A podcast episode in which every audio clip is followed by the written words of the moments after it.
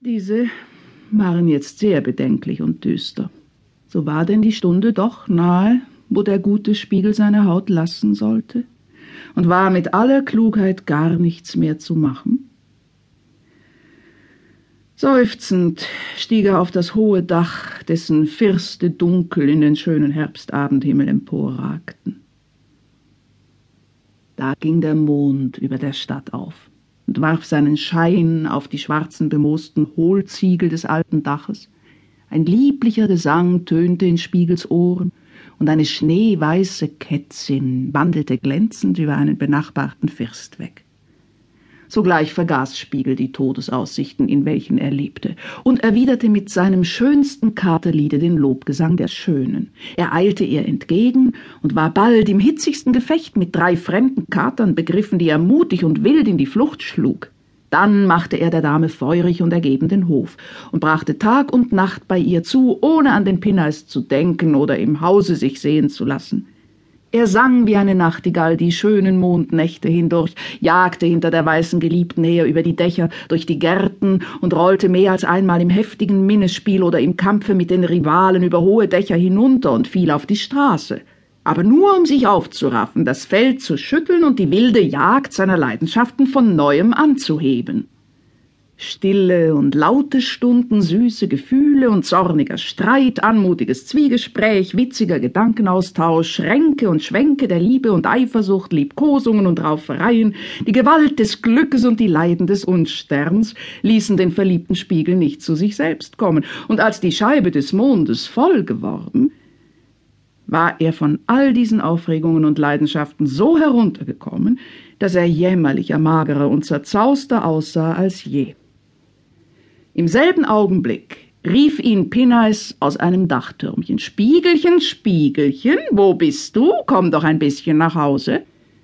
Da schied Spiegel von der weißen Freundin, welche zufrieden und kühl miauend ihre Wege ging, und wandte sich stolz seinem Henker zu. Dieser stieg in die Küche hinunter, raschelte mit dem Kontrakt und sagte Komm, Spiegelchen, komm, Spiegelchen. Und Spiegel folgte ihm und setzte sich in der Hexenküche trotzig vor den Meister hin, in all seiner Magerkeit und Zerzaustheit. Als Herr Pinneis erblickte, wie er so schmählich um seinen Gewinn gebracht war, sprang er wie besessen in die Höhe und schrie wütend Was seh ich, du Schelm, du gewissenloser Spitzbube, was hast du mir getan?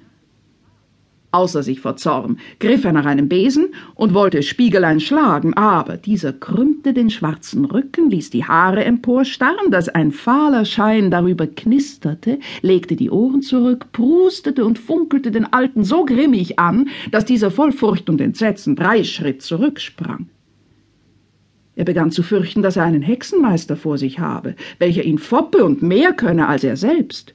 Ungewiss und kleinlaut sagte er, ist der ehrsame Herr Spiegel vielleicht vom Handwerk?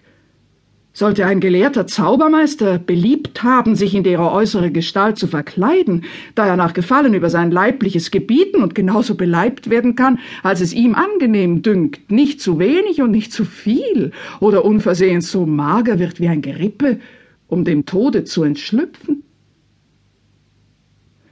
Spiegel beruhigte sich wieder und sprach ehrlich Nein, ich bin kein Zauberer. Es ist allein die süße Gewalt der Leidenschaft, welche mich so heruntergebracht und zu meinem Vergnügen euer Fett dahingenommen hat. Wenn wir übrigens jetzt unser Geschäft von neuem beginnen wollen, so will ich tapfer dabei sein und dreinbeißen. Setzt mir nur eine recht schöne und große Bratwurst vor, denn ich bin ganz erschöpft und hungrig. Da packte Pinneis den Spiegel wütend am Kragen, sperrte ihn in den Gänsestall, der immer leer war, und schrie Da sieh zu, ob dir deine süße Gewalt der Leidenschaft noch einmal heraushilft, und ob sie stärker ist als die Gewalt der Hexerei und meines rechtlichen Vertrages. Jetzt heißt's Vogel friss und stirb.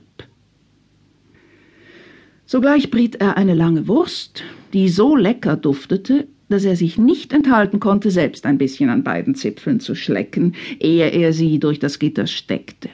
Spiegel fraß sie von vorn bis hinten auf. Und indem er sich behaglich den Schnurrbart putzte und den Pelz leckte, sagte er zu sich selber Meiner Seele, es ist doch eine schöne Sache um die Liebe. Die hat mich für diesmal wieder aus der Schlinge gezogen. Jetzt will ich mich ein wenig ausruhen und trachten, dass ich durch Beschaulichkeit und gute Nahrung wieder zu vernünftigen Gedanken komme. Alles hat seine Zeit. Heute ein bisschen Leidenschaft, morgen ein wenig Besonnenheit und Ruhe, und jedes ist in seiner Weise gut. Dies Gefängnis ist gar nicht so übel, und es lässt sich gewiss etwas Ersprießliches darin ausdenken.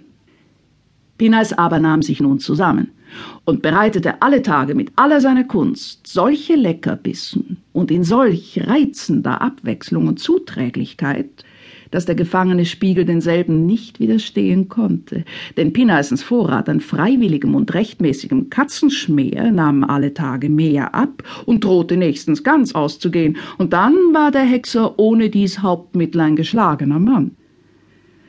Aber der gute Hexenmeister nährte mit dem Leibe Spiegels dessen Geist immer wieder mit.